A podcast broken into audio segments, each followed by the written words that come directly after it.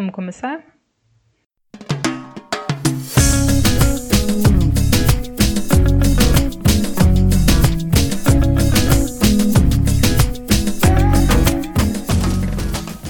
Bem-vindas, bem-vindos ao Peralta Cast, o seu podcast de história da professora Bárbara do Cotuca.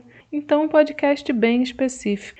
Hoje a gente tem um programa bacana, estou animada para que vocês ouçam. E vamos começar logo, sem papinho.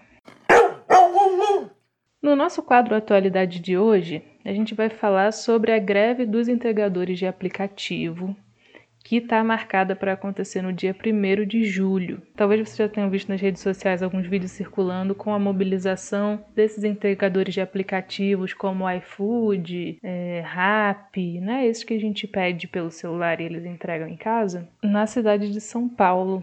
A proposta é que seja uma paralisação nacional, a primeira paralisação nacional dessa categoria. É, não temos, não sabemos qual vai ser a dimensão dessa paralisação, porque é muito difícil para esses trabalhadores conseguirem se mobilizar. Eles são muito precarizados, têm poucos direitos, como a gente vai ver na entrevista de hoje daqui a pouquinho. Mas basicamente a situação desses entregadores já era uma situação muito difícil e ela piorou muito no contexto da pandemia. As condições de trabalho desses trabalhadores que são super essenciais nesse momento para que menos pessoas tenham que sair de casa são muito ruins. Eles têm dado relatos de que eles às vezes passam o dia inteiro carregando comida para entregar e estão com fome, né? Porque eles não têm direito a auxílio alimentação nem nada desse tipo.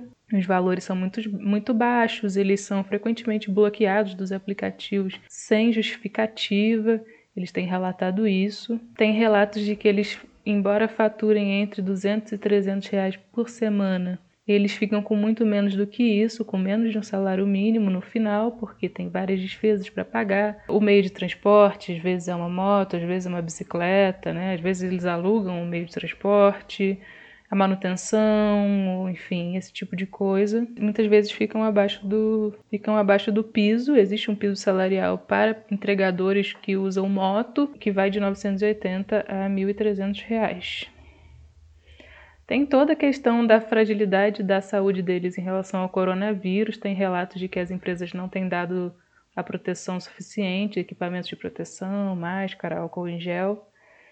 Então, tem todos esses fatores acontecendo e esse, nesse momento esses trabalhadores tentaram, vão tentar fazer essa mobilização nacional que mesmo antes de acontecer já está tendo bastante repercussão. Eu vou deixar alguns links para vocês falando sobre essa questão, mas a gente vai conversar hoje com o professor Célio de Sociologia, o famoso Célio do Cotuca, e ele vai explicar um montão de coisa para gente, não só sobre esses trabalhadores, mas sobre a precarização das relações de trabalho no mundo que a gente vive hoje, a forma como a pandemia prejudicou esses trabalhadores mais precarizados e um monte de coisa interessante foi uma super aula, eu espero que vocês aproveitem. E no dia 1 de julho, se possível, se vocês concordarem, evitem pedir comida por aplicativo para dar uma força para a greve desses trabalhadores.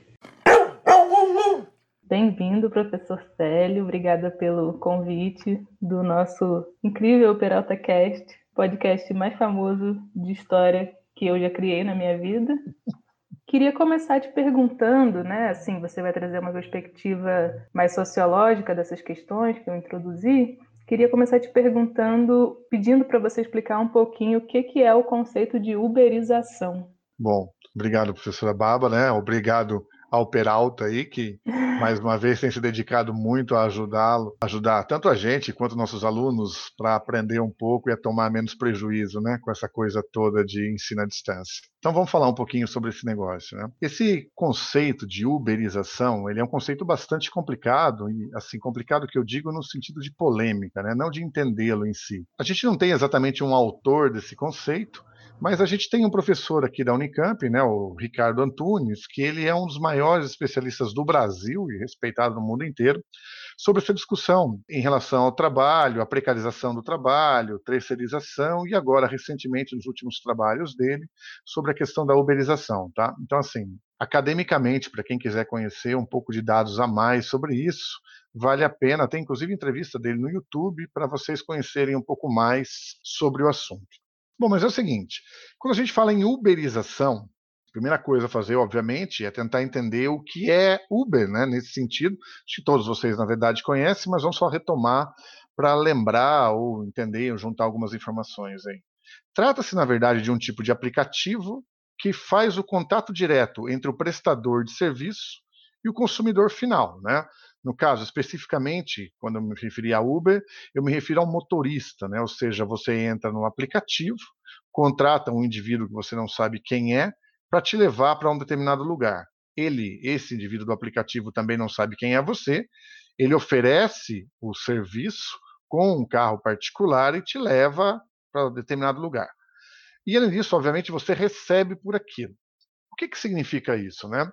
Esse modelo é um modelo de relação direta entre esses indivíduos, ou seja, entre o prestador de serviços e o consumidor final. Existe um intermediário que, no geral, não tem responsabilidades diretas sobre essa relação, que no caso é o Uber, ou dependendo do tipo de lugar, de cidade, você tem vários outros aplicativos, né, como o 99, Cabify, dependendo da cidade, você tem outros modelos. Mas o que significa em uberização? Significa que esta relação ela acaba esparramando para outras áreas. Então, na prática, o que acontece? É como se todo prestador de serviços, a partir desse momento, tornasse um prestador de serviço sem nenhum tipo de vínculo. O único vínculo dele é a execução da tarefa da, da, do empreendedorismo, né? no caso, ou seja, ele vai lá e executa aquilo que você vai pagar para, você paga aquilo, ele recebe vai embora, e não há mais nenhum tipo de vínculo.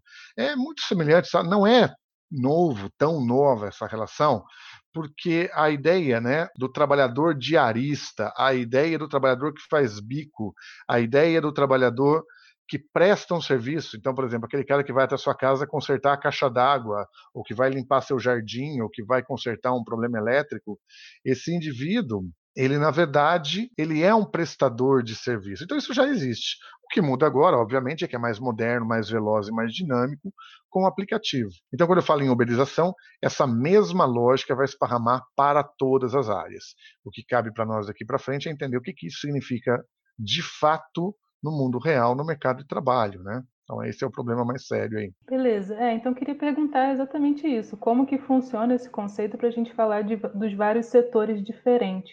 Olha, a gente tem esse processo de uberização esparramando em todos os setores, né? Não só como motorista, como iniciou, mas atualmente como um trabalho cada vez mais amplo de entregas gerais, que começou né, a ganhar força no Brasil com entrega de alimentos, de comida em geral, e acabou virando para o chamado entrega de tudo, né? ou seja, desde produto farmacêutico, compra de supermercado, objetos de papelaria ou de setores de, de, serviços e assim por diante. Então, esse processo cresceu bastante. E o que é isso, assim, na prática e como ele funciona na realidade? Eu tenho um crescimento no Brasil já era forte, né? nós temos no, no, Brasil um problema muito sério de desemprego estrutural. Então vamos tentar entender o que é um desemprego estrutural. Eu tenho uma economia que fornece menos vaga, me, menos pontos ou cargos para a mão de obra do que a quantidade de mão de obra disponível. Ou seja, em outras palavras, é como se eu tivesse 80 vagas de trabalho e tivesse 100 trabalhadores voluntários. O problema da economia, né, que gera o chamado desemprego estrutural, é que este processo se repete. Uma vez que a economia é frágil ou é pequena, o que acontece? No ano seguinte, eu tenho a geração de mais 80 postos de trabalho, ao mesmo tempo eu tenho mais 80 jovens entrando no mercado de trabalho. Ou seja, eu passei agora a ter 40 indivíduos desempregados. No ano seguinte, por exemplo, esse processo se repete, eu passo a ter 60 e assim por diante. É lógico que isso não é uma matemática exata, né? isso tem uma variação de acordo com a conjuntura econômica, mas eu tenho um número crescente de gente sem emprego que acaba caindo na chamada economia informal. Esse dado hoje no Brasil, tá? Ele é um dado bastante problemático, assim como é grande parte né, dos dados ligados a questões econômicas no Brasil, quando envolve mão de obra. Por que isso? Porque nós não temos uma, um sistema de pesquisa eficiente. Por exemplo, o PNAD, né, que é a amostra de domicílios, não é capaz de ter dados muito eficientes sobre isso, porque muitas vezes o indivíduo que está ligado à economia informal ele pode não ter uma residência fixa, muitas vezes ele não tem carteira de trabalho, dependendo das situações, ele não tem documentação em geral, ou seja, o chamado né, RG e CPF, muitas vezes esse indivíduo não tem. Então, saber essas porcentagens é bem complicado. Mas, ao mesmo tempo, o que, que a gente tem? Dados aproximados algo em torno de 40 a 45, 47% da PEA brasileira, ou seja, né, da população economicamente ativa, está ligada à economia informal. O problema é o seguinte: a economia informal ela não gera impostos no geral. Né? Lógico, ela gera dinheiro, ela gera circulação, ela gera a formação de um mercado consumidor, mas ela não gera impostos e ela não gera registro, ela não gera uma quantificação e uma qualificação específica sobre os dados. Então, o que acontece? Quando você tem um processo de crise econômica, eu tenho mais gente perdendo seu emprego formal e entrando no mercado informal. Só que com qualquer tipo de retração econômica, que é o que a gente tem assistido aí de 2014 para frente, né? Ou seja, no governo Dilma II, nós já passamos a ter uma espécie de retração econômica, que vai se agravando até a queda do governo. Quando assume o governo Temer, isso não é combatido, e ao contrário, essa crise toma mais forma. E depois de 2018, com a eleição né, do atual presidente Jair Bolsonaro, não houve nenhum processo eficiente de combate ao desemprego no Brasil ou de tentativas de crescimento, incentivo né, ao crescimento econômico, ou seja, a quantidade de informais está aumentando. Esse contexto de crise ele abre espaço para indivíduos buscar alternativas. E entre essas várias alternativas, o que, que a gente tem, obviamente?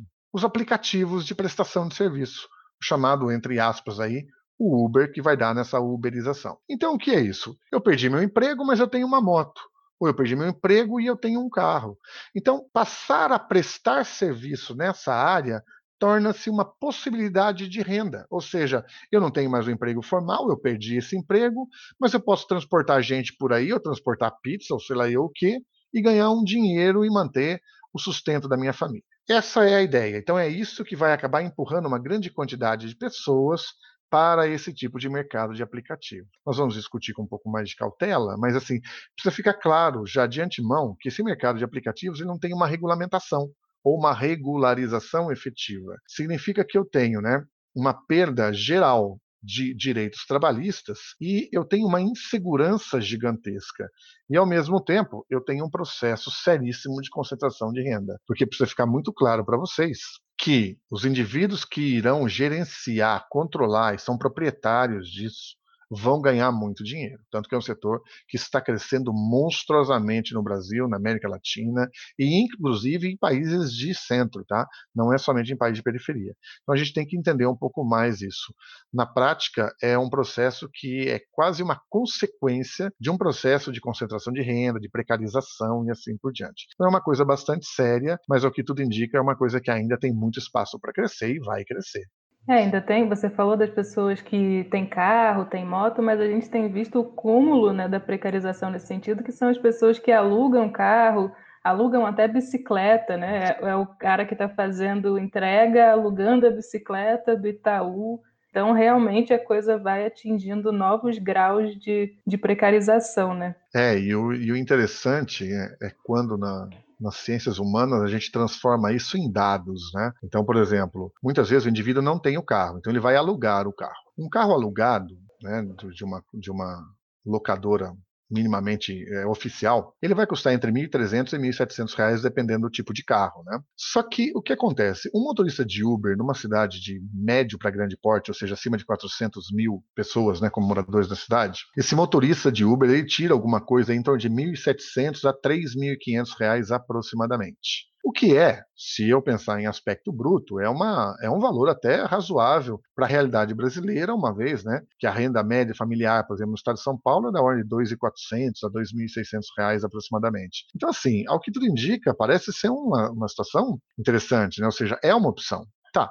Só que esse dado ele é falseado, né? Por que isso? Primeiro, vamos pegar uma situação mais extrema que esse indivíduo ganha R$ 3.400. Desses R$ 3.400, R$ 1.400 é aluguel do carro. Ou seja, esses 3 mil automaticamente vão virar 2 mil reais. Desses 2 mil reais, eu tenho que tirar o combustível. Esse combustível, dependendo do quanto o cara anda, vai dar de 400 a 1.100 reais por mês de combustível. Então, assim, para ele faturar mais, obviamente, ele tem que gastar muito mais combustível. Então, a renda líquida real nessas áreas, ela vai variar muito, obviamente, mas ela é baixa, ela é da ordem de mil a dois mil reais aproximadamente. Isso, como eu disse antes, né, ainda pensando numa situação ideal. Queria lembrar vocês, né, que até a Bárbara já, já havia comentado sobre isso em outros momentos, que é o seguinte: imagine agora na, com a pandemia que as pessoas passam, pararam de sair de casa. O Uber perdeu de 70% a 90% dos seus clientes. Ou seja, essa renda do indivíduo ela despencou para 300, 400 reais, que é uma quantia que não paga a conta de supermercado. Então, assim, eu tenho um problema muito sério nesse sentido. E, como a Bárbara já falou agora mesmo, né? Ainda é mais grave quando eu penso, por exemplo, a moto e a bicicleta. Os indivíduos né, que fazem as entregas com bicicleta, eles tiram em média de 700 a 1.200 reais aproximadamente por mês. Só que com a queda, por que, que está acontecendo uma queda? Isso é uma coisa bem ambígua, né? Que é o seguinte: eu tenho mais gente em casa, eu tenho mais gente pedindo. Então, assim, olha que legal. Poxa, tem mais gente pedindo, tem mais entregas a fazer. Esse prestador de serviço, né, uberizado, ele ganha mais, certo? Então, depende. Depende da cidade, depende do horário, depende da característica. Por que isso? Porque eu tenho milhões de desempregados que estão buscando alternativas, seja lá pelo carro, seja lá pela moto, seja lá pela bicicleta. Então, ao mesmo tempo, eu tenho muito mais gente tentando prestar esse serviço. Então, assim, eu tenho menos oferta de trabalho. Então, é uma coisa muito louca. Ou seja, eu tenho muito mais ofertas de trabalho, uma vez que eu tenho mais gente em casa fazendo pedidos. Mas eu tenho que subtrair dessa quantidade, desse aumento de ofertas, a quantidade de mão de obra a mais que está sendo oferecida. Então, isso gera uma ambiguidade e um dado confuso, que na prática o que a gente tem visto é uma perda real de poder aquisitivo desses trabalhadores, além de questões que nós vamos discutir em outro momento, né, que é a questão da precarização mesmo e do risco real desse tipo de trabalho. Então, realmente, né, Bárbara, a coisa é muito séria e a qualidade de vida, qualidade do trabalho é assustadora o que está acontecendo. Acho que você comentou isso um pouquinho, não sei se você quer falar um pouco mais, né? Porque esse conceito de uberização ele é anterior a esse processo que a gente está vivendo, a pandemia, o isolamento. Mas então eu queria que você falasse, né? Ele surgiu antes, mas o que que muda nesse cenário com a pandemia do Covid e a, a crise econômica que a gente está vivendo? Acho que você comentou um pouquinho, não sei se você quer comentar um pouco mais sobre isso. Olha, o que parece né, que a gente tem assistido é uma piora dessa situação, que ao mesmo tempo ela é piora em alguns aspectos, eu diria, para a qualidade de vida e para a sobrevivência do trabalhador, mas ao mesmo tempo ela parece ser uma tendência. E a pandemia, ao que tudo indica, está ampliando essa tendência em algumas áreas. Né? Então, como eu disse antes, talvez não para transporte de gente, mas muito no transporte de objetos. Isso está crescendo bastante. E como eu disse antes, o que, eh, o que, que está mudando isso? Como a Bárbara acabou de falar, esse processo não é de agora, né? Isso já vem acontecendo. Ou seja, esse processo que a gente vai usar uma, agora não mais uma palavra mais vulgarizada, que seria a uberização, mas um termo um pouco mais técnico, que é a ideia da terceirização da mão de obra, né? Dentro da, da, prestação de serviço em geral. E o que, que seria isso? Ora, a empresa, ao invés de ter funcionários da própria empresa, que portanto são responsabilidades em todos os sentidos da própria empresa, ela demite esses funcionários e ela passa a contratar uma outra empresa que presta esse tipo de serviço. Então, por exemplo, uma empresa de alimentos que faz salgadinhos. Ela antes, ela tinha o motorista que era dela, o eletricista que era dela, o especialista em TI que era dela, o, o carregador que era dela e assim por diante. Hoje, o que, que ela faz? É muito comum, o segurança da empresa não é funcionário dela, é uma empresa contratada. O entregador, o carregador, a logística, não é mais dela, é de uma empresa contratada. Então, ela deixa de ter uma grande quantidade de encargos trabalhistas. Isso, no geral, tem barateado para as empresas que fazem essa compra de mão de obra, de certa forma, né, direcionada a determinados setores. Chamamos isso de terceirização. Então, por exemplo, aqui na Unicamp mesmo, a gente pode assistir isso em vários setores. Né? Todos vocês já devem ter reparado que todo o processo de segurança da Unicamp, que todo o processo de limpeza e manutenção da Unicamp não é feita por funcionários da Unicamp, são empresas terceirizadas. E por que isso? Ora, a partir do momento que eu terceirizo a mão de obra, preocupações como férias, 13 terceiro, final de semana remunerado, indenizações trabalhistas em aspecto geral, aposentadoria, fundo de garantia, o, como eu disse antes, né, o 13 terceiro salário, um, um, auxílio doença, um auxílio desemprego, tudo isso deixa de ser encargo para a empresa. Ela simplesmente passa a pagar a prestação de serviço. Então, assim, isso gera, esse dado muda bastante, tá? Dependendo do setor de economia, mas isso gera uma economia, por exemplo, na folha de pagamentos da ordem de 20 a 40%. Se vocês pensarem 20 a 40%, dependendo do tipo de empresa, isso pode ser um ganho monstruoso na receita anual de uma empresa. Então, o que aconteceu? Como a Bárbara já falou, né? Este processo não é de agora, esse processo já é da década de 90. Em alguns países, obviamente, nos Estados Unidos, por exemplo, é anterior. Tá?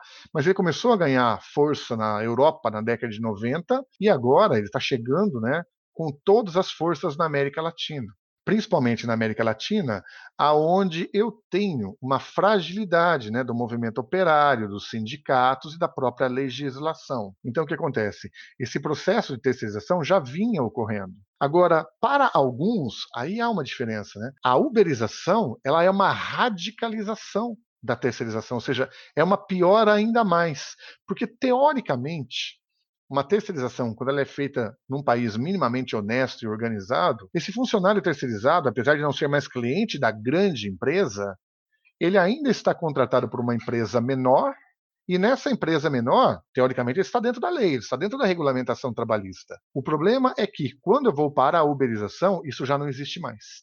A relação agora é por aplicativo, ou seja, você ganha pela quantidade de pizzas que você conseguir entregar à noite.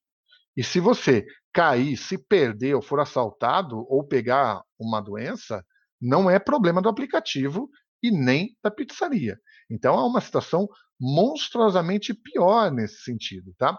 Então é nesse sentido. A terceirização ela migrou, ela expandiu, evoluiu, né, entre aspas, porque nesse caso é bem pejorativo, ela evoluiu para uma outra coisa que é essa conversa de uberização. Então a coisa piorou ainda mais, tá? E como a Bárbara já comentou, né? Quando eu tenho a Covid, eu também falei um pouquinho com vocês, quando eu tenho essa questão da Covid, a coisa piora. E piora de maneira desigual. Como eu disse antes, né? o motorista perde o cliente. Já o entregador de comida ou de objetos, esse indivíduo trabalha mais, mas tem mais gente desempregada e ele trabalha em total insegurança, né? Ou seja, na cidade de São Paulo, por exemplo, eu tive um aumento de quase 300% no número de entregadores nos últimos dois meses. Então, esse é um dado muito complicado. Por quê? Porque significa mais gente, mais desgastes da moto, mais combustível, ao mesmo tempo, muito mais acidentes. É, além de acidentes, muito mais gente entregando, então assim, o indivíduo perdendo parte da clientela. Clientela é essa que o tempo que ele leva para entregar, ou seja, supondo que eu ganhe R$ reais por uma pizza, eu tenho que entregar a maior quantidade de pizzas possível numa noite para que a minha renda mensal seja minimamente condizente com as, a demanda mínima da minha família. O que, que significa? Velocidade. E isso gera um agravante muito complicado. Né? Ou seja, o aumento de acidentes e traumas na cidade de São Paulo é gigantesco. E isso é uma coisa muito séria. E essa coisa se repete, obviamente, em todas as cidades com um número de população acima de 400 mil pessoas. Então a coisa vai se tornando cada vez mais séria e assustadora. Bom, a gente tem, eh, usou um pouco na entrevista até agora essa palavra precarizado, né, precarização. Queria também que você explicasse um pouquinho sobre isso.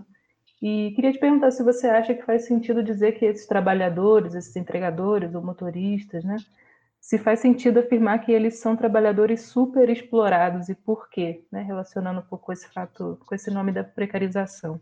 Então, pessoal, olha, para nós entendermos o porquê né, que a grande maioria dos analistas consideram esse processo de terceirização, de uberização, como um processo de extrema exploração né, e de precarização no trabalho, vamos tentar entender por quê. Como eu disse antes, né, um trabalhador que está dentro da legislação. No caso do Brasil, né, o que nós chamamos de CLT, né, a consolidação das leis do trabalho, por exemplo, e em outros países onde há é, regulamentação forte, o que acontece?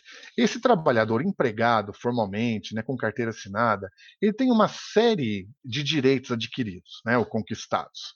Que são o quê, por exemplo? Esse indivíduo tem direito né, a um descanso remunerado, que muitas vezes é no final de semana. Esse indivíduo tem direito a férias, esse indivíduo tem direito a 13 terceiro salário, ele tem direito à aposentadoria, ele tem direito né, ao sistema público de saúde, ele tem direito a um auxílio de desemprego e uma série de outras características, por exemplo, né? Ele não pode ser mandado embora sem mais nem menos de uma hora para outra e assim por diante. Isso garante ao trabalhador uma certa qualidade de vida, uma certa segurança. Quando isso, isso deixa de existir e eu passo a ter um trabalhador que, na verdade, é um prestador de serviço sem vínculo, tudo isso que eu acabei de falar, todas essas conquistas né, de mais de 100 anos do movimento operário, elas são jogadas na lata de lixo. Ou seja, esse trabalhador já não tem mais nenhum direito. E ao não ter mais nenhum direito, ele depende diretamente da prestação direta do serviço e do cumprimento do objetivo, né, da chamada empreita. Em outras palavras, a pizza, ele recebe a partir do momento que eu tenho a pizza em casa choveu, tá frio, ou eu tô com preguiça, ou a semana foi mais curta, ou a semana foi mais pesada, ou tá longe dos dias de pagamento, ou coisas do tipo, tá? Espero que ninguém tenha ingenuidade aqui de achar que todo entregador de pizza entrega 10 pizzas por dia. Isso é conversa fiada, porque na prática, muitas vezes ele entrega uma quantidade grande no final de semana, agora segunda, terça, quarta, por exemplo, ele não entrega nenhuma. Então não esqueçam disso, né? E ao não entregar nenhuma, ele não recebe. Mas além disso, o que acontece? Como ele tem que trabalhar constantemente, ou seja, ele tem que cumprir a empreita para receber, significa que o trabalho dele é sob estresse constantemente. Constantemente ele tem que correr contra o tempo. Ele tem que expor a sua segurança e a sua vida. E ao mesmo tempo, qualquer tipo de mudança, ele pode tanto perder o emprego quanto ter uma perda da renda geral doméstica. O que, que isso quer dizer na prática? Estresse constante, medo e insegurança. E este processo, ela destrói o indivíduo, ela destrói a psique do indivíduo, ela destrói a autoestima desse indivíduo. Então, o que acontece na prática? Né? Para o pessoal da, da área da filosofia, eu tenho um crescimento da tristeza, né? Para nós da área de ciências humanas aí da sociologia, há uma queda da autoestima e essa queda da autoestima, ela gera, por exemplo, né, o aumento da tristeza, o aumento da violência, o aumento de distúrbios, né, alimentares, aumento de violência doméstica. Então, assim, todas essas coisas se somam a uma realidade de precarização. E vale lembrar que, como se não bastasse, nós temos uma crise econômica, né, desde 2014 que tem crescido, e agora, para piorar ainda mais a situação, nós temos uma doença que a gente não tem cura. E vai lembrar que a gente não tem remédio, a gente não tem vacina, a gente não tem leito, não tem respirador, e, desgraça pouco é bobagem, a gente não tem ministro da saúde, não tem política pública. E aí a coisa se complica bastante. Nesse sentido, eu tenho um processo de precarização. O que vai ser esse indivíduo daqui para frente? E mais, né? O que vai ser quando a moto quebrar? O que vai ser quando o carro quebrar? O que vai ser nos dias de mais frio ou de mais chuva? O que acontece com esse trabalhador? E mais, o que vai ser dele quando ele estiver um pouco mais velho? Porque enquanto ele tem 23, 24, 25 anos de idade, a coisa é tranquila. E a hora que ele passar dos 40? Teoricamente, né, a expectativa de vida do brasileiro está aumentando certo? Lógico, né? Isso também está ligado à classe social, tá? Não sejam ingênuos, né? Expectativa de vida é ligado diretamente também à classe social. Ou seja, mas esse indivíduo vai envelhecer. E depois? Como vai ser? Tá? Então, o que, que a gente tem? Um processo seríssimo aí de precarização da qualidade de vida, do trabalho do indivíduo, da incerteza, do medo e assim por diante. Há até uma discussão que, no geral, o pessoal se preocupa pouco, principalmente né, os analistas bem é, mais à esquerda, que tem um outro problema que o filósofo de grande porte da, da USP, né, o Vladimir Safatli, toca em alguns momentos, quando ele trabalha também com essa questão da terceirização, e o Ricardo Antunes também, que é a questão da arrecadação do Estado. Porque há um outro problema também aí que tem que ser repensado. As oligarquias e as elites econômicas brasileiras, elas estão ligadas diretamente também, né, à retirada de capital, à retirada de dinheiro do Estado. E a própria sustentação da máquina pública depende de arrecadação. Se eu tenho um processo de crescimento da economia informal, necessariamente a arrecadação cai. Se a arrecadação cai, como fica o sustento da máquina pública? Não só a máquina pública honesta, mas eu me refiro também à própria, ao próprio sustento das oligarquias. Porque se a oligarquia, por exemplo, se nega a ter uma perda, uma perda de padrão, por exemplo, eu tenho menos receita, teoricamente o Estado tem menos para gastar. Se a oligarquia não admitir uma perda do seu padrão de riqueza, de extração de dinheiro do Estado, essa oligarquia continuar retirando do Estado a mesma riqueza, né, o mesmo luxo de sempre, eu vou ter um Estado num processo de empobrecimento muito sério. Esse processo de empobrecimento do Estado pode gerar um caos social. E isso é uma coisa perigosa, que tem que ser repensada com muito cuidado pelos estrategistas. Isso é muito importante, tem que ser repensado com carinho, porque é perigoso. A perda de arrecadação, ela é uma realidade a partir do momento que eu tenho um aumento da economia informal. Bom, a gente começou falando sobre o conceito de uberização, queria voltar um pouco a esse conceito. Como é que você acha que ele ajuda a gente a entender essas relações de trabalho que você está explicando, vividas pelos entregadores de aplicativo? Vamos tentar entender o que está acontecendo nesse aspecto. O porquê do crescimento desse, desse modelo, né? o que, que traz como incentivo a essa mudança e essa ampliação. Primeiro, né, como já, nós já vimos um pouco antes, eu tenho na microempresa, na média empresa e atualmente na grande empresa a ideia de que, em alguns países, inclusive como o Brasil, o custo da mão de obra, da folha de pagamentos é muito alta. E por que, que ela é muito alta? Porque o salário do trabalhador brasileiro é alto? Não, ao contrário, o salário do, do trabalhador brasileiro é baixo, e inclusive dentro do, de comparativos né, com o trabalho formal na América Latina, do Brasil está entre os mais baixos. Então, assim, olha que estranho, né? Eu tenho uma folha de pagamento alta, no entanto, o salário do trabalhador brasileiro é baixo. Ué, então tem alguma coisa errada. É, tem. O que é a coisa errada? A quantidade de impostos que está por trás do trabalho né, e da, da organização formal do Brasil é muito alta. Os impostos no Brasil são sim altos demais. E por que, que eles são altos demais?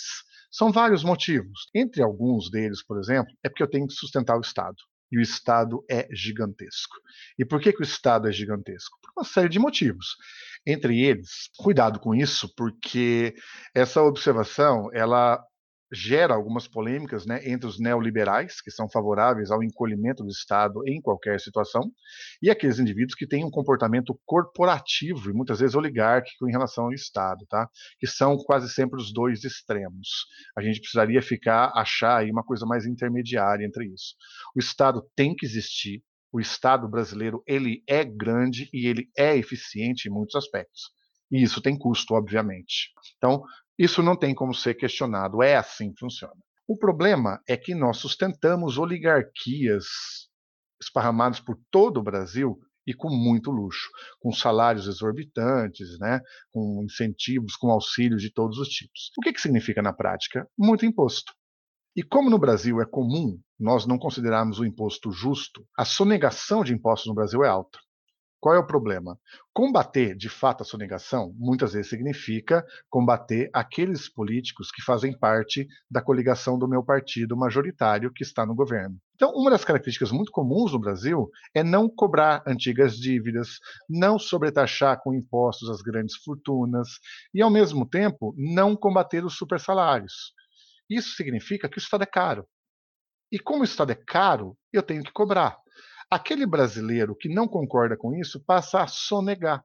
E como eu não posso combater o sonegador, porque eu posso pegar, né, é o chamado tiro no pé, eu posso acabar pegando o meu próprio grupo, eu não combato de maneira eficiente a sonegação, eu aumento o imposto. Ao aumentar o imposto, qual é o problema disso? Eu vou penalizar diretamente aquele empresário ou aquele trabalhador mais honesto que não são capazes de sonegar os impostos. Então, eu gero uma ambiguidade problemática aí que dificulta uma mudança real no Brasil. Então, esse é um aspecto muito sério. O que vai acontecer? A partir disso, o que eu preciso que vocês entendam? A mão de obra no Brasil é cara. E ao se tornar cara, ela prejudica, primeiro, a lucratividade do empresariado, ela prejudica a folha de pagamentos e ela prejudica o trabalhador por que, ela prejudica o trabalhador? Porque a partir do momento que o trabalhador é caro, eu pago salário baixo para ele. Não que o trabalhador seja caro, volto a afirmar. Não é o salário dele que é caro. Mas só para vocês terem noção, né? Um trabalhador formal no Brasil, dentro da CLT, em relação ao que eu pago a ele, ele custa, dependendo do setor, de 70% a 110% a mais sobre impostos. Então, imagine se eu tenho a minha empregada doméstica, que eu pago 1.400 para ela em carteira. Essa empregada doméstica vai, vai custar para mim alguma coisa em torno de 2,100 aproximadamente. Pessoal, lembrando, tá, que esses dados vão mudar, tá? Eu estou trabalhando com uma média, tá bom? Porque tem mês que tem décimo terceiro, tem mês que tem férias e assim por diante, não é. Então o valor não é exatamente assim que se pensa, tá? É um pouco mais complexo o cálculo. Mas para a gente ter uma certa noção, o que acontece? Essa trabalhadora doméstica, por exemplo, vai me custar 2.100. 2.100 eu não consigo pagar. Ao não conseguir pagar, das duas, uma. Ou eu a contrato formalmente por mil reais, pelo piso, né, mil e poucos reais, é mil e cem mais ou menos, e pago para essa trabalhadora um valor a menos. E, para piorar, vale lembrar que sobre o salário dessa trabalhadora de R$ 1.100 ainda vão incidir impostos, ou seja, ela vai ganhar por volta de 900. Reais. Olha só que esquisito, hein? Eu gasto R$ 2.100, acho ela cara, não estou aguentando pagar. Ela ganha por volta de 900 e pouco e acha que eu sou um explorador sem vergonha. Então, gera um processo ruim de funcionamento da economia. Então, o que acontece? Muitas vezes, o microempresário, médio, pequeno empresário, eles optam por fazer uma contratação a um custo menor, que é esse exemplo, ou eles optam por não fazer a contratação direta, né? ou seja, por terceirizar, o que prejudica de maneira ainda pior o próprio trabalhador. Então, uma das características que tem que ficar claro: o imposto alto sobre a mão de obra é prejudicial a todos. Teria que ser feita uma reforma tributária mais honesta né? e bem feita, ou seja, para ver quanto deve ser cobrado e para onde vai esse dinheiro. Ou seja, eu não posso cobrar um imposto alto para sustentar o helicóptero de gente que gosta de passear sobre os lençóis maranhenses. É necessário eu ter um cuidado com isso. E, obviamente, isso mexe com o interesse das oligarquias, portanto, é muito difícil a colocação de uma reforma tributária eh, honesta, eficiente no Brasil. Então, esse é um problema. Ao gerar esse tipo de coisa, essa mão de obra cara, esse empresariado passa a optar por terceirização ou por uberização. Porque a partir do momento que eu faço isso, eu automaticamente me livro dessa grande quantidade de impostos. E a economia formal ou, desculpa, informal ou a própria uberização me permitem isso. Eu não tenho que pagar nada mais. Eu pago simplesmente o aplicativo. Vale lembrar, inclusive, que teoricamente eu ainda consigo sonegar impostos né, através de caixa 2 dentro do meu estabelecimento comercial. Então, o que acontece na prática é que a arrecadação do governo encolhe. E a partir do, mercado, do momento que a arrecadação do governo encolhe, eu crio um problema orçamentário, eu crio um déficit público no Estado. E ao criar um déficit público, eu posso pôr o Estado em colapso. Ao pôr o Estado em colapso, falta verba. Se falta verba em um país sério, você corta gastos supérfluos, né? Ou seja, você diminui o combustível que o deputado pode usar para se deslocar, você diminui o chamado auxílio gravata, auxílio moradia e assim por diante. Mas não sejam ingênuos, né? Em países periféricos como o nosso, o corte é na educação. O corte é na saúde, o corte é na infraestrutura, o corte é na defesa civil, que é o que a gente tem assistido. E não é de agora, né? Lógico, hoje nós temos um governo radical nesse aspecto, né? extremista até, eu diria, no sentido de cortes e aonde ele gosta de cortar. Mas isso não é de agora, tá? Isso tem que ficar muito claro para vocês, né? Isso era antes, sempre foi, isso a gente é até difícil pensar em uma data real sobre isso, mas é possível, através de dados, comprovar que durante todo o regime militar foi assim que funcionou. Ou seja, verba para ponte existia, verba para rodovia hidrelétrica existe, verba para educação e saúde o mínimo possível, só para não manter a coisa, não deixar a coisa entrar em colapso. Então, isso é uma situação muito séria. O que acontece? Ao optar pela uberização, eu me isento totalmente dessa discussão. O Estado que se vire e na prática eu vou conseguir ter um custo menor na minha microempresa. Vale lembrar que isso vai de encontro a uma moda muito forte nos países periféricos, que é a expansão do neoliberalismo, né? Lembrando que o neoliberalismo ele é forte, ele ganha força final da década de 70 e 80 nos países de centro, mas ele vai chegar nos países periféricos como o nosso na década de 90, né? a partir de Fernando Collor de Mello, Fernando Henrique Cardoso e assim por diante. E atualmente, esse neoliberalismo ele passa por um processo de hiperneoliberalismo, tem até coisa que um pessoal meio maluco chama de anarcocapitalismo, tá? Mas aí tem que ficar muito claro para vocês que anarcocapitalismo é uma palavra absolutamente sem sentido, porque se é anarco, não pode ser capitalismo. Então, assim, é quase que uma gozação, é uma piada a palavra, a palavra não tem sentido, tá bom? Mas seria o quê? Seria uma espécie de hiperneoliberalismo, que é praticamente a destruição do Estado, e com a destruição do Estado, você diminui os impostos, e o Estado não interfere mais. Só que isso é uma ingenuidade total na realidade brasileira, porque, por exemplo, o Estado brasileiro sustenta a oligarquia. E a oligarquia é muito poderosa. Então, quando você encolhe a arrecadação do Estado, como eu disse antes, né, você gera essa crise para essa oligarquia, que pode gerar um problema meio sério. Ah, na verdade, eu queria perguntar uma outra coisa em relação ao que você falou, não tem nada a ver com o script. É. É, queria aproveitar, você falou contextualizou bastante a terceirização e essa questão da uberização no caso brasileiro, né, falando dessa questão dos impostos e da responsabilidade do empregador. Mas eu queria que você, se for possível, fizesse uma comparação com isso numa perspectiva mais global, né? Porque a gente tem essas particularidades todas do Brasil que você falou, mas a própria Uber né, é uma empresa americana que está presente em outros países, esse fenômeno dos entregadores de aplicativo. A gente está vendo isso numa escala global, né? No Brasil toma certas características específicas, mas de uma maneira geral, assim, mais global. Como é que você compararia com essa questão que a gente está vivendo aqui? Bom, acho que assim, quando a gente pensa, né, qualquer tipo de discussão, seja lá a uberização, terceirização ou qualquer outra discussão em outras áreas, há algumas diferenças de fato entre os chamados países ricos, né, os países de centro, e os países periféricos. Essa, essa questão do pensamento, do crescimento do pensamento liberal, especificamente neoliberal, ele, ele é originário né, de países de centro. E quando eu penso os países de centro também, eu tenho algumas diferenças muito fortes. Né? Por exemplo, os Estados Unidos é um país que, ao contrário da maioria dos países europeus, salvo a Inglaterra, que é mais parecido com os Estados Unidos. Mas, por exemplo, os demais países da União Europeia, eles têm uma legislação trabalhista muito forte, né? E ao ter essa legislação trabalhista muito forte, esse processo de destruição dessa legislação não é tão simples. Até porque né, a Europa, desde o final da Segunda Guerra Mundial, tem aquelas políticas de bem-estar social que garantiram né, a qualidade de vida para grande parte da sua população. O problema é que a gente vem assistindo, né, da década de 70 para frente, e agora mais visível para os leigos, né, para aqueles que não são da área, você tem uma fuga de grande parte das empresas europeias para o Sudeste Asiático, para a Ásia de maneira geral, dependendo do tipo de setor, pode ser África ou México e assim por diante. Isso significa uma diminuição do nível de emprego.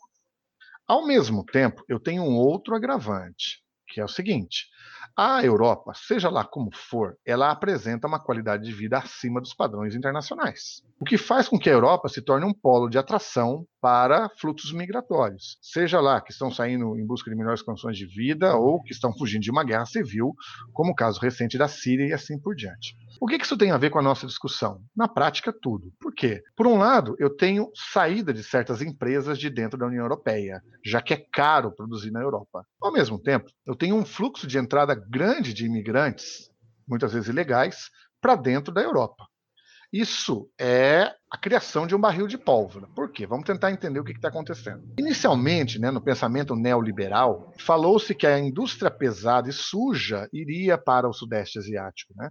A indústria mais lucrativa, o emprego mais lucrativo, mais culto, mais limpo, ficaria na Europa. Então a Europa e o europeu não teriam prejuízo em relação a isso. O problema é que essa conversa da década de 90, ela se mostrou não muito verdadeira. Por que isso? Bom, primeiro, que as pessoas continuam nascendo e o emprego está indo embora. A mecanização, informatização e coisas do tipo, ela reduz a quantidade de empregos, né, de vagas. Além disso, a empresa vai embora. Significa que, muitas vezes, o engenheiro recém-formado na França pode não arrumar emprego. E ao não arrumar emprego, por exemplo, eu vou criar um efeito inércia. Como assim? Supondo, né? Esse engenheiro francês, ele não arruma emprego, então ele vai trabalhar como um técnico. O técnico perdeu o emprego, porque ele foi substituído por um engenheiro pelo mesmo preço. Então o técnico vira uma espécie de auxiliar. Esse auxiliar perde o emprego, porque o técnico sabe mais do que ele, vai fazer o mesmo serviço pelo mesmo preço. Então o técnico, esse auxiliar, perde o emprego. Esse auxiliar agora não tem mais um emprego na indústria, muitas vezes ele vai fazer um outro tipo de trabalho. Sei lá, dirigir um carrinho de varrer rua na, em Madrid. O problema é que esse tipo de emprego exige baixa qualificação. Ou seja, um imigrante de um outro país pode fazer muitas vezes numa situação mais precária e, portanto, mais barato. Então, o que, que eu tenho na prática, mesmo nos países europeus? Eu tenho um processo de aumento de desemprego estrutural. Lógico, a Europa tem características um pouco diferentes, né? São muitas vezes ocidentais, a Europa ocidental é formada por países ricos, então ela demora mais para sentir isso na prática. Soma-se a isso, né, a faixa, a pirâmide etária, com o nascimento de menos jovens, de menos crianças. Então, esse processo é mais lento. Ainda assim, ele está acontecendo. E ao acontecer isso, o que, que você tem? O aumento do desemprego, o aumento do ódio contra o estrangeiro que está invadindo o meu país e muitas vezes tirando o meu emprego. Isso ajuda vocês a entenderem, por exemplo, não só as taxas de desemprego crescentes, né? Em alguns países, como Itália, Portugal, Espanha, Irlanda, Escócia, Grécia, mas eu tenho também essas taxas crescendo num ritmo um pouco menor, mas também nos países mais ricos. E, ao mesmo tempo, o crescimento da xenofobia, de neonazismos e de partidos de ultradireita. E é exatamente nessa realidade que o processo de uberização começa a tomar forma também e começa a ganhar importância. Por quê? Porque eu percebo que não tem porquê eu dar emprego para uma francesa que pode me custar caro, que tem, por exemplo, né, uma licença maternidade de um ano. Se eu posso pegar, por exemplo, um argelino, Pessoal, por que eu estou usando o termo argelino, tá? Porque argelino é grande parte do imigrante que está dentro da França, tá bom? Lembrando que é ex-colônia e assim por diante. Assim, eu, ao invés de ter uma francesa ou um francês trabalhando para mim, dentro da lei, eu ponho um argelino para fazer entrega de moto não sei aonde. Portanto, este processo também é um barateamento, uma vez que as políticas de bem-estar social são caras. Portanto, o crescimento desse modelo também está ocorrendo em países de centro. É óbvio que de uma maneira muito mais cuidadosa, por causa da legislação, né, das eleições e coisas do tipo, tá bom? Agora, nos Estados Unidos, a coisa é um pouco mais séria. Por que isso? Porque os Estados Unidos é um país que, no geral, quando a gente vai analisá-lo sobre características socioeconômicas, os Estados Unidos é um país muito dísparo vocês devem ter ouvido falar disso, né? Ou seja, é um país que tem uma concentração de riqueza gigantesca que lembra muitas vezes país periférico. Então, assim, em outras palavras, né? Eu tenho uma classe média gigantesca, maior do mundo, e ao mesmo tempo eu tenho uma massa de população pobre nos Estados Unidos enorme. O estado de Louisiana, por exemplo, nos Estados Unidos, tem algo em torno de 22% de desempregados. Isso antes da Covid, né? Que a Covid jogou mais 44 milhões de indivíduos no desemprego. Tá? Então, assim, Estados Unidos em si é uma situação que não deve ser analisada na mesma lógica da Europa ou da União Europeia. Canadá pode ser colocado na mesma lógica da União Europeia, Estados Unidos não. Então, o que, que eu tenho nos Estados Unidos? Primeiro, o emprego constante de imigração ilegal. É muito comum em alguns estados, principalmente os fronteiriços, né, o uso de imigração ilegal. E, ao mesmo tempo, a, os Estados Unidos é um país que se propõe, né, desde começo da sua história, principalmente depois da independência e assim por diante, o pensamento liberal é uma coisa muito forte nos Estados Unidos. Portanto, a intervenção do Estado é bem menor culturalmente. Isso significa o quê? Que é mais fácil lá, muitos estados, né, lembrando que é uma confederação, né, portanto, o modelo federalista ele permite diferenças de estado para estado na legislação, tá? Não é que nem o caso brasileiro, que o federalismo aqui é só nome. Lá, federalismo é uma coisa bem séria. O que, que isso significa? Que lá a relação direta entre indivíduos, via cartório, oficializado, via contrato, é muito forte. Então é um espaço muito forte para o crescimento desse tipo de terceirização, de uberização. E é o que está, estamos assistindo nos Estados Unidos.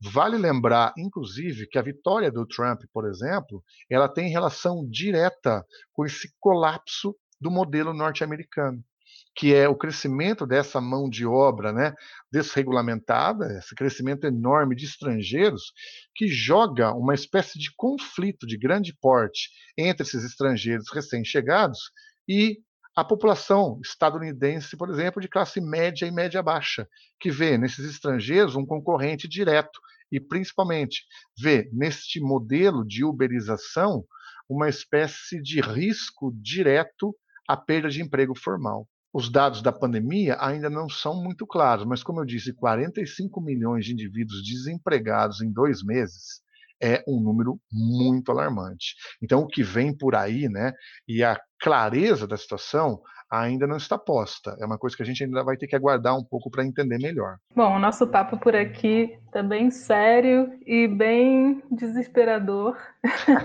então, para a gente terminar num tom um pouco mais esperançoso, queria saber se você acha que tem perspectiva de melhora. Né? A gente começou esse episódio falando da proposta de greve dos, dos entregadores, então eles estão se mobilizando para tentar né, garantir o mínimo assim de alguns direitos. Queria ver se você acha que tem alguma perspectiva das coisas melhorarem e essas mobilizações, essas greves. O que você acha disso? É, é, um pouco assustador, realmente, né? Como você acabou de falar, que o que a gente está vendo é parece uma coisa meio um túnel com a luz muito distante, né? E dá essa impressão que assim, eu não tenho certeza se aquela luz no final do túnel é realmente o final do túnel ou se é um caminhão que vem vindo em direção oposta, né? Então assim, há dados bastante complicados aí. Mas ao que tudo indica em história, né, no processo histórico em si, as coisas têm limite. O que eu quero dizer com tem limite? Por exemplo, quando eu penso o capitalismo selvagem, né, da primeira e principalmente da segunda revolução industrial, ela foi levada ao limite. O que eu quero dizer com isso? Eu botava meu trabalhador né, para trabalhar 10, 16 horas por dia, sem lei, sem regra, sem respeito, sem segurança, e explorava ao máximo esse indivíduo. O que aconteceu? Greves, mudanças políticas, partidos de oposição, crescimento de, de, de sistemas ideológicos né, opositores ao capitalismo. Então, o que eu acredito é que assim as coisas têm limite. Ou seja, por mais que a gente, nesse momento, ainda não esteja né, visualizando até onde vai o limite, o que me parece é, quando nós começarmos a sentir na pele uma perda geral de emprego, de salário, de qualidade de vida, de destruição de um sistema previdenciário, de destruição do sistema de saúde, deve haver algum tipo de reação. Lógico, é, não dá para a gente ser ingênuo. Essa reação, ela pressupõe muitas vezes a instalação de um caos antes. E caos ele pode dar em qualquer coisa. Né? Ou seja, pode dar em melhoria, mas ele pode dar em piora também. Vai lembrar que sistemas totalitários surgiram exatamente a partir do caos, da piora do sistema. Então isso é um pouco assustador e um pouco alarmante. Mas ao que parece, por exemplo, hoje em dia, né, nós estamos vendo, por exemplo, vamos pegar a questão da violência policial que foi explicitada nos Estados Unidos. O que, que a gente tem que ter em mente? Bom, a polícia no Brasil é a polícia que mais mata do mundo. A polícia mais assassina do mundo é a brasileira. Né? Entre as 20 piores polícias do mundo, 16, 17 são brasileiras. Ou seja, elas não resolvem os casos e elas matam mais do que qualquer outros lugares do mundo. Então a violência policial no Brasil é monstruosa, mas aqui parece que virou né, senso comum, né, é a ideia né, da verdade invisível que a gente não discute, ou seja, aqui matar um pobre preto da favela é absolutamente natural, né? Então a gente não se espanta. Agora, nos Estados Unidos, o que aconteceu? A polícia de lá também mata, e muito, né? E mata preto e pobre. O que acontece na prática? Essa população afrodescendente ou negra, né? depende de como você quer pensar o conceito e a sua definição. O que aconteceu? Quando aquilo vai a público, gera comoção. E ao gerar comoção, o que, que a gente está vendo? A polícia sendo questionada, a polícia sendo repensada. Então, esse tipo de coisa, ou seja, o caos, a violência branca de um nazi fascista apertar o pescoço de um negro no asfalto até matá-lo sufocado, ela é uma, uma aberração humanitária. Mas o que aconteceu? Gerou uma consequência protestos no mundo inteiro, até com derrubadas né, de símbolos de história oficial, por exemplo, como bustos, estátuas e coisas do tipo. Então, a impressão que eu tenho, Bárbara, é nesse sentido, né? Que não sabemos até onde vai o nosso túnel aí, mas assim, tem limite. E esse limite, ele existe de fato. Não sabemos exatamente até onde ele consegue esticar, mas ele tem limite, né? Então, por exemplo, o movimento feminista o movimento feminista está ligado a esse limite. Né? Chega um momento que começou a atingir pontos de inflexão. Não era mais possível aceitar aquilo. E a partir desse momento, o que aconteceu? A, a resistência passou a crescer. Do mesmo jeito, eu acho que nós podemos pensar né? a questão dos movimentos de consciência negra e os movimentos LGBT. Tem limite. Então, é nisso que eu acredito muito. Né? O caos econômico, o desemprego, a perda da qualidade de vida tem limite. E a partir desse limite, eu quero crer que há aí a esperança de uma mudança, de uma melhoria e assim por diante. Tá bom? Então é nisso que eu gostaria de crer. Eu também, eu também. Por isso que é muito importante a gente ficar bem atento, né? A gente tentar se localizar em tudo isso, a gente tentar se informar, porque a gente está vivendo esse momento um pouco caótico, né? Como você falou, mas as pessoas estão se movimentando, as respostas estão acontecendo, o fundo do poço pode ser mais embaixo, mas também a gente pode estar indo para um outro lado. Então é importante a gente tentar se informar bem, né, com os nossos professores, claro, mas também por meios de comunicação que a gente sabe que são confiáveis, que têm respaldo, para a gente tentar se localizar um pouco nessa confusão e, e ver o que, que a gente acha se posicionar de uma maneira bacana, né, de uma maneira sólida. Com certeza, né? Não sei se você pensa desse jeito, mas eu acredito que a esperança é um dos grandes elementos, né, da, da base do nosso equilíbrio, da nossa psique, né? Ou, ou, seja, nós temos que ter esperança. Até porque viramos professores, até por isso, né? Porque temos é. esperança, né? Ou seja, não pode perder, pode ser difícil, né? Não é muito fácil entender as coisas como estão acontecendo, e óbvio, dá desespero, mas a esperança não pode ser perdida. Não é isso? Isso aí.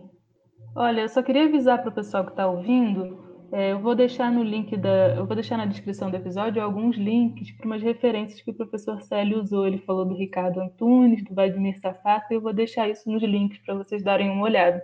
Bom, queria te agradecer, Célio, foi ótimo, uma super aula sobre o que a gente está vivendo. E se você quiser falar mais alguma coisa, complementar. Não, eu acho que é isso. Daqui para frente, né? Vamos nos cuidar aí, estarmos atentos ao que está acontecendo e, como você disse, de maneira maravilhosa, né? Tentar entender o máximo possível, seja lá com a ajuda de professores, de livros, de fontes de qualidade. Mas a esperança não pode acabar e a gente tem que acreditar que o nosso voto, principalmente, faz toda a diferença, né? Precisamos aprender a entender que o voto dentro de um sistema democrático é que faz a mudança.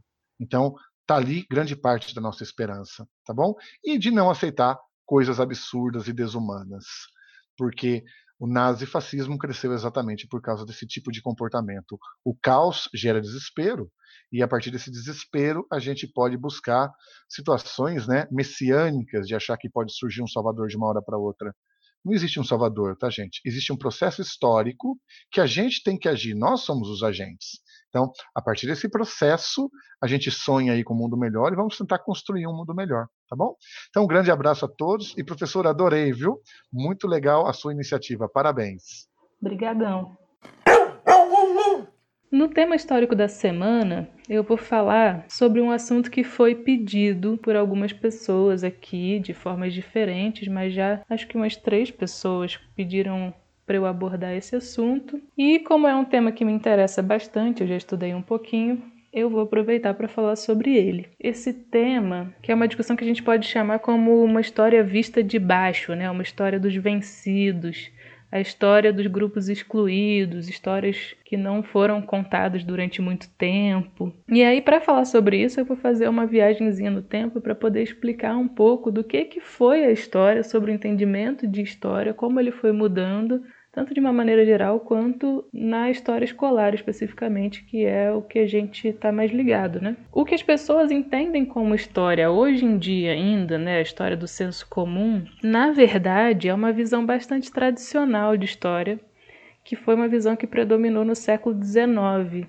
A ideia de uma história factual, ou seja, concentrada nos acontecimentos, nos fatos, né, como se fosse uma sequência de acontecimentos e não qualquer acontecimento, mas as ideias, as decisões dos chamados grandes homens, dos grandes heróis, dos generais, dos presidentes, dos reis. É, e esses grandes homens, entre aspas, quem eram, né? Eram homens brancos, em geral de origem europeia, eram homens de camadas dominantes da sociedade eram heterossexuais, ou se não fossem, a gente não sabe, porque tiveram qualquer dissidência, digamos assim, de sexualidade apagada, né? Então é aquele clássico padrão, né? Aquele modelo ali, e era isso. Em 1930, né, na década de 1930, a gente teve uma grande transformação no campo da história, que foi a chamada Escola dos Anali. A escola dos Annales, essa palavra é uma palavra em francês, né? Foi fundada por historiadores franceses e essa escola dos Annales ela procurou transformar radicalmente a perspectiva predominante sobre história. Né, abandonar esse entendimento factual de história e pensar em uma outra coisa completamente diferente. A começar pelos tipos de fontes históricas sobre os quais a história deveria se interessar. Porque até então, se a gente tinha uma história dos acontecimentos oficiais, dos grandes homens, dos grandes heróis, entre aspas, a história se baseava e acreditava nos, nos documentos oficiais, né? nos documentos dos governos, aquela coisa bem rígida. E aí esses historiadores dos análises ampliaram o entendimento do que, que é fonte histórica. Então eles começaram a olhar para um monte de coisas que antes não era visto como fonte, né? Qualquer coisa que revelasse para gente alguma coisa sobre o passado, alguma coisa sobre transformações no tempo, eram interessantes. Então obras literárias passaram a ser vistas como fontes, pinturas, fotografias, cultura material, né, que a gente chama, objetos, o cinema, com o passar do tempo, a própria televisão. Hoje em dia a gente tem muitos estudos que se debruçam sobre esses elementos como fontes, né? E muitas outras coisas. Além de ter uma ampliação nessa ideia de fonte histórica, do que, que pode ser considerado uma fonte histórica, esses historiadores passaram a adotar uma perspectiva muito mais crítica em relação às fontes inclusive essas fontes oficiais. A fonte histórica ela passou a ser entendida como uma construção do historiador e das perguntas que esse historiador colocava para as fontes. Então, a fonte lá sozinha, o papel, mesmo que fosse lá o documento oficial sobre coisa, o acontecimento X, ele em si não é uma fonte. Ele se torna uma fonte a partir do momento que o historiador faz perguntas a essa fonte. Que perguntas são essas? Perguntas que não se tratam só de interpretações, mas perguntas que tentam conhecer a origem da fonte, conhecer a relação da fonte com a sociedade que a produziu. Então, quem produziu essa fonte? Em que contexto? Com quais interesses essa fonte foi produzida? Para quem? Quem ia ler? Quem ia ter acesso? Né? Se for uma fonte escrita, quem ia ler?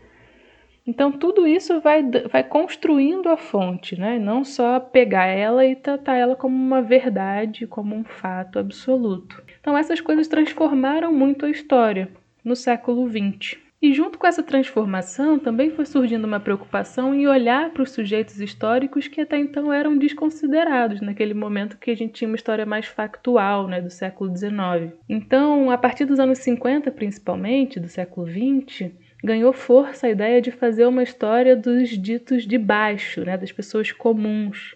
Ou seja, não só dos grandes heróis, dos grandes nomes destacados, mas de todas as pessoas, de pessoas que estão no dia a dia, né, dos trabalhadores, enfim, dos excluídos da história até então, né? Tem um historiador que eu gosto muito, muito, muito, muito, que talvez seja a minha maior inspiração nesse campo, que se chama Edward Palmer Thompson. Ele é um historiador inglês. E ele disse que a gente tem que voltar o nosso olhar para aquelas pessoas que muitas vezes são consideradas como um elenco de suporte, como se fosse assim uma peça de teatro ou um programa de TV, esse elenco de suporte que a gente achava que eram só os figurantes. É uma galera que tá ali atrás e ninguém se importa, né? E que a gente consegue fazer isso quando alguns dos considerados atores principais da história, ou seja, os políticos, os intelectuais famosos, os empresários, os generais, quando a gente tira a nossa atenção deles e passa a olhar para esse elenco de suporte, para aqueles figurantes ali até então. Esse tipo de visão da história, ele está pre presente né, no, campo da história aí desde a década de 50 do século 20, 1950, mas ele ainda não é totalmente integrado à visão de história escolar que a gente tem hoje, né? Inclusive porque em termos práticos, muitas vezes por falta de tempo ou por falta de condições para que os professores possam propor reflexões mais profundas, a história na sala de aula ela acaba sendo um pouco mais factual mesmo, né? Mais concentrada nos grandes personagens, aquele encadeamento cronológico de acontecimentos, sem sem ter tempo de olhar com o devido cuidado, às vezes, para esse elenco de suporte. Né? Na minha visão de história, que eu procuro refletir na minha prática de sala de aula, que agora não é mais sala de aula, mas enfim, eu penso a história muito mais como processos históricos, como movimentos históricos, transformações, disputas de poder, expressões subjetivas. Eu, isso me interessa muito mais do que a parte factual da história. E por mais que a gente precise né, de um encadeamento dos eventos cronológico para poder ter uma lógica, né? A linha do tempo não é uma coisa que a gente que eu acho que a gente deve abrir mão, como que a gente consegue fazer ao mesmo tempo uma história que faça sentido, que tenha um encadeamento, mas que não seja só a história dos vencedores, a história desses grandes personagens, né? Uma história que também se interesse por esses chamados de é, os de baixo, né? Uma história que também seja dos vencidos, uma história dos grupos que são tradicionalmente excluídos. Para a gente pensar isso, eu vou fazer mais um parênteses para falar especificamente do Brasil. A história escolar no Brasil, ela também nasceu no século XIX. Ela nasceu como disciplina no Colégio Pedro II, que inclusive foi onde eu estudei, no Rio de Janeiro, era o colégio imperial né, nessa época. E a disciplina escolar surgiu num contexto é, muito de uma ascensão de um nacionalismo, patriotismo característico do século XIX. Então a história na escola ela era permeada por esses grandes nomes, os grandes heróis nacionais que tinham grandes feitos, é, em geral, esses heróis nacionais que tinham grandes feitos eram aqueles que atuaram a favor dos interesses dos grupos dominantes, né? Por exemplo, um dos grandes heróis nacionais do século XIX e até hoje a gente tem monumentos a ele é o Duque de Caxias, mas eu não vou falar sobre isso, posso deixar um link, porque senão vai ficar muito longo. Então, essa era a história nacional e essa era a história que estava nos livros didáticos e nas salas de aula no Brasil no século XIX. Com o passar do tempo, principalmente a partir do fim da ditadura militar, né, então na década de 1990, a história escolar passou a se, se centrar menos nessa identidade nacional coesa dos grandes heróis né, homogênea ali, e ela passou a se voltar muito mais para concepções de pluralidade, de diversidade a gente tem um documento importante que são os parâmetros curriculares nacionais e a Lei de Diretrizes e Bases, que, é o, que são os documentos que regem a educação brasileira, né? a, lei, a LDB, Lei de Diretrizes e Bases, 94, e ela ressaltou muito a importância de falar de uma multiplicidade cultural, de uma pluralidade de sujeitos, não só se centrar nessas grandes figuras heróicas, esses homens brancos vencedores, né? Então, a partir daí foi importante ressaltar, por exemplo, ressaltar temas, por exemplo, como a cultura popular, é uma coisa chamada história local, né? Em vez de só falar da história do Brasil, tentar pensar em projetos sobre a história do bairro, a história da cidade, que é uma coisa que infelizmente não é tão comum, mas que está prevista na lei, né? São trabalhos que são muito bacanas, mas às vezes são difíceis de fazer porque não estão ali dentro dos parâmetros dos vestibulares, né? Mas enfim, isso também é outra discussão. Nos anos 2000, essa legislação, a LDB, ela foi enriquecida com duas leis super importantes a primeira é a Lei 10.639 de 2003, que introduziu a obrigatoriedade do ensino de história e cultura africana e afro-brasileira nas escolas. Isso, na verdade, não, a gente está falando de leis, mas isso atendeu uma demanda antiga, uma demanda histórica do movimento negro brasileiro, que lutou muito tempo pela reavaliação do papel da população negra na história do Brasil, pela valorização da cultura negra. Então, essa lei, na verdade, é um resultado de um longo processo de luta e reivindicação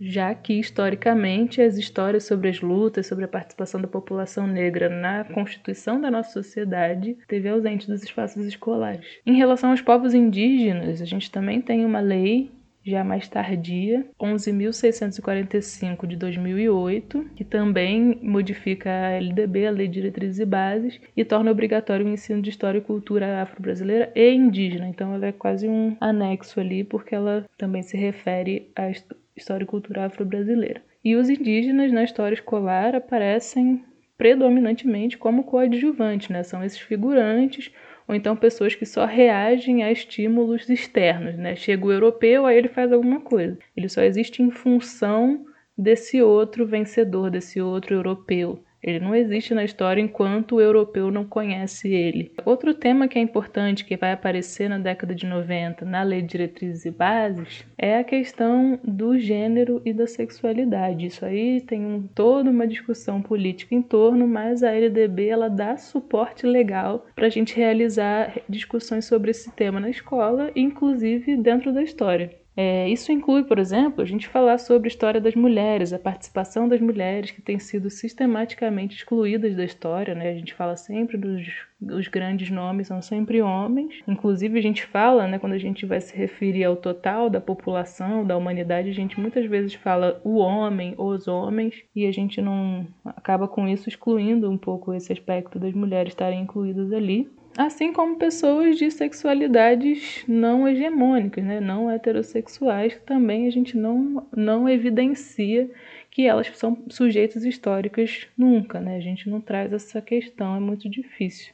Inclusive das lutas das populações LGBT ao longo da história, que é um tema muito discutido academicamente, mas que aparece muito pouco na história escolar. É, em relação a esse último tema, né, o debate de gênero tem sofrido muitos ataques de grupos que querem banir esse tema do espaço escolar, como o, algumas lideranças religiosas fundamentalistas, né, extremistas, e também o movimento Escola Sem Partido. É, esses grupos usam o termo ideologia de gênero para tentar desqualificar o debate de gênero nas escolas. Eles defendem que essa ideologia de gênero, entre aspas, é uma tentativa do poder público, do Estado, da escola, enfim, de influenciar a orientação sexual dos estudantes, de influenciar na identidade do que a gente chamaria de identidade de gênero, mas do que eles chamam de identidade de sexo, né, biológico. E para a gente fazer rapidamente essa discussão, é importante apontar primeiro que gênero não é ideologia, gênero é uma teoria, uma forma de estudar uma determinada relação social, que é a relação de gênero, e não faz sentido. Na verdade, a gente academicamente não usa essa expressão ideologia de gênero, ela é uma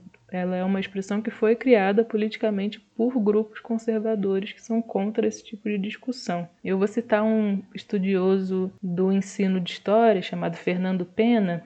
Ele diz que a discussão de gênero em sala de aula tem como finalidade problematizar as relações de gênero em nossa sociedade e em sua história, especialmente como forma de desconstruir o machismo, a homofobia e outras formas de desigualdade de gênero o interesse coletivo aqui está em combater uma forma de desigualdade arraigada na sociedade contemporânea, desconstruindo o ódio quanto a certas identidades de gênero e sexualidades, eu completaria. O objetivo, então, de discutir a questão de gênero na escola, primeiro, né, a gente pensando no tema que a gente está trazendo aqui, a história dos de baixo, a história dos excluídos da história, trazer essas vivências, trazer esses sujeitos para a discussão da história, apresentar eles como sujeitos históricos que são mas também promover uma consciência democrática, combater valores preconceituosos, etc. E isso consiste em um interesse coletivo, um interesse público de construir uma sociedade mais justa, uma, uma sociedade inclusiva. E esse interesse coletivo, ele se sobrepõe a um interesse privado, por exemplo, de algumas famílias que querem proibir todos os estudantes de ter acesso a esse tipo de debate. O debate de gênero não tem a ver com destruição da família, com intervenção na sexualidade dos estudantes, tem a ver com respeito, com compreensão, visibilidade dessas pessoas, desses grupos excluídos da história, excluídos dos livros didáticos. Então a gente está falando aqui de uma história que traga as memórias, as histórias das populações africanas, afro-brasileiras, das populações indígenas, das mulheres, das pessoas LGBT, para que esses, essas pessoas são integrantes da história. Na verdade, não é honesto quando a gente exclui elas da história. Né? Elas são integrantes fundamentais da história, elas são sujeitos que transformam a história e, portanto, elas têm que estar no debate escolar. E mais do que isso, a gente também tem que pensar que quando a gente está falando sobre esses assuntos, a gente está cumprindo um dos papéis da escola, que é combater o preconceito, promover o respeito à diversidade, promover um diálogo entre formas diferentes de viver, de ser. Então é mais ou menos por aí. Quadro Dicas Culturais de hoje. Eu vou ser muito sincera com vocês. Eu tô vendo Dark E eu só consigo pensar nisso. Dark é uma série da Netflix, mas ela tem. Ela é para maiores de 16 anos, então talvez alguns de vocês não possam ver ainda, então vocês têm que ver aí com os pais de vocês. Mas é uma série bem interessante. Primeiro, porque ela é uma série alemã, então assim, né? Eu não sei falar alemão, eu fico me achando o máximo quando eu entendo uma palavra que eles falam. Mas é bacana porque a gente já tá meio acostumado, quem tem algum conhecimento de inglês, né? Ou então bota dublado, a gente fica vendo celular, fazendo outra coisa, não presta atenção direito. Essa você tem que prestar atenção que nem um desesperado, porque se não prestar atenção um segundo, o cara falou em alemão e você perdeu. Mas é uma série muito interessante sobre viagem no tempo, tério, começam a, é uma cidadezinha e começa a ter uns desaparecimentos de criança, tudo muito doido, viagem no tempo, uma série super inteligente, uma série instigante assim. E é bonita para quem se interessa por esses detalhes técnicos, tem uma fotografia legal, a abertura é muito maneira, tô curtindo muito. Mas é dark, né? Ela é meio tensinha, assim. Então, se você é uma pessoa que não curte muito esses suspenses um pouco mais tensos, talvez não seja legal, mas para quem curte, parece é uma série assim que está tendo muitos elogios da crítica, está cada vez mais popular e acabou de lançar a terceira e última temporada.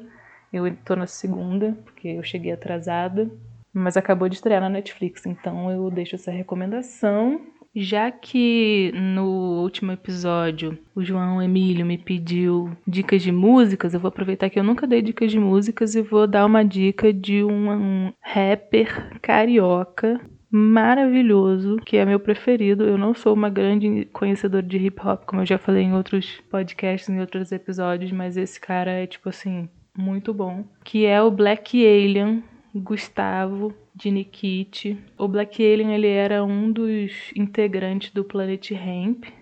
Para quem conhece alguma coisa de rap brasileiro, hip hop, tá ligado no Planet Ramp. Era o grupo que tinha o Marcelo D2, o Benegão e o Black Alien.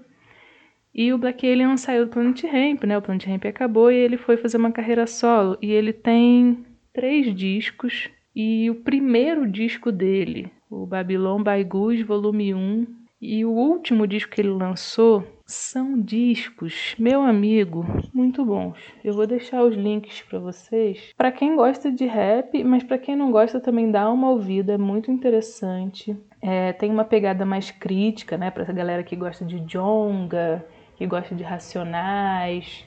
Ele tem essa pegada de fazer uma crítica social, então também eu gosto disso, né? Mas musicalmente é muito bom, o flow dele é muito bom, né? Para quem gosta de rap, essa esse ritmo, essa levada, assim, do cara é muito bom. É um grande poeta, assim. No último disco dele, ele discute um pouco mais os problemas que ele teve em relação a, a problemas com drogas, né? Enfim. Mas é bem interessante. Tem uma música recente desse último disco que é Carta para M, né, a Amy Winehouse, não sei se vocês conhecem, espero que sim, se não fica como indicação. Enfim, é isso, amo, acho muito bom, para quem não conhece, fica a dica. Vamos finalmente nesse episódio que potencialmente vai ficar gigante para as mensagens da galera, começando pela mensagem da Vitória dos Santos de segundo Enf. Ela diz assim: Oi professora, tudo bem? Eu adorei esse podcast. Ela está se referindo ao episódio anterior, né, da Renata. A presença da Renata foi incrível, ela realmente me fez ficar com muita vontade de ler tudo que eu estou vendo de livro pela frente. Foi realmente incrível. A respeito de novas participações, acho que a Simone, também professora de português, seria uma incrível opção de participação. Inclusive, acho que ela tem várias coisinhas a falar em comum com seu doutorado sobre lutas feministas e tal. Seria um podcast bem legal. OBS, vou ficar triste nas férias sem seu podcast. Desagradecida. Vitória, Digamos que eu acatei a sua sugestão e teremos Simone semana que vem. Fiquem ligadas, fiquem ligados que ela virá. E a gente vai conversar sobre um tema surpresa. Aguarde semana que vem e ouça para descobrir. O Matheus Pereira, de Primeiro MEC, presença carimbada aqui no nosso podcast, diz assim: Muito bom o podcast. Gostaria de saber sua opinião sobre as consequências desses dias sem aula presencial e a previsão de que ficaremos de quarentena sem aulas presenciais diárias até dezembro. Obrigada. Mateus, 2020 é um ano difícil. para não dizer outras coisas. Então, sem dúvida, a gente tem consequências sem aula presencial, diversas consequências. Se a gente está pensando em matéria em termos quantitativos, a gente vai ter perdas, a gente vai ter perdas de várias formas, né? Perdas emocionais, várias vivências que a gente não está tendo oportunidade de ter. E isso é um fato, assim. Eu acho que a gente tem que entender que a gente não vai conseguir recuperar, repor, voltar como era antes. Mas a gente tem que tentar fazer o possível dentro da realidade que a gente está agora, né? A gente, infelizmente, está vivendo no pior país do mundo, para citar, nessa pandemia, né? Porque a gente não tem uma política pública bem definida, tá tudo uma zona as pessoas meio que resolveram sair de casa aleatoriamente e tá tudo bem. Então a gente vai ter dificuldade de fazer o controle, né, do, da transmissão, a gente tem dificuldade de ter dados concretos, cada dia piora a situação. Então meio que não tem muito jeito, né? Tem consequências, mas a gente está tentando. Acho que é importante a gente tentar ficar atento e lutar para que essas perdas sejam mínimas, né? Então, por exemplo, o vestibular da Unicamp ele vai ser diferente esse ano, considerando essas perdas. Então, é importante a gente tentar dar uma olhada. Quem tiver possibilidade, tiver força, tiver saúde, tiver cabeça, tenta dar uma estudada, tenta ver coisas que tenham relação com as disciplinas. Isso vocês têm um monte de material complementar que vocês podem curtir aí. Por exemplo, né, eu estou fazendo esse podcast para vocês, mas tem milhões de podcasts sobre história, tem milhões de podcasts sobre ciências, sobre biologia, super legais, divertidos, as pessoas são engraçadas. Eu acho que na, no próximo episódio eu vou ver se eu deixo algumas indicações de podcasts e aproveito para pedir para vocês, se vocês ouvem podcasts assim que têm essas relações com disciplinas né, acadêmicas, para mandar mensagem para a gente recomendar também para a galera que quer ouvir nas férias, que é uma boa também. Adoro podcast de divulgação científica, então meio que é isso, né? A gente deve mesmo ficar sem aulas durante o próximo semestre e a gente vai tentar fazer da melhor forma possível dentro desse contexto. O Antônio, de segundo PD, ele diz: Muito bom o podcast, professor. Ótimo para ouvir enquanto faz outra coisa que não precisa de muita atenção. Parabéns pela dedicação e resultado. Obrigado, Antônio. Fico feliz pela participação de PD também. A Isabela Duarte, de primeiro ENF, disse o seguinte: Boa tarde, professor. Estou adorando os podcasts, estão muito bons. Eles facilitam bastante para nos atualizarmos dos assuntos que vêm acontecendo, como também de escutá-los em qualquer hora. Também gostei bastante da ideia de você trazer dicas de músicas que tenham relações com o quadro histórico. É, hoje eu dei uma dica de música que não tinha muita relação com nada, mas vamos lá. Fiquei curiosa também sobre estas fofocas e curiosidades que livros de histórias não trazem sobre pessoas históricas, como Napoleão, Karl Marx, Rosa Parks, entre outros. Seria interessante que você trouxesse nos podcasts curiosidades assim. Obrigada por dedicar o seu tempo aos podcasts, por trazer conteúdos tão bons e logo contribuindo com nossa formação acadêmica. Obrigada, Isabela, muito fofo o seu comentário. Mas eu também fiquei pensando bastante sobre ele, assim.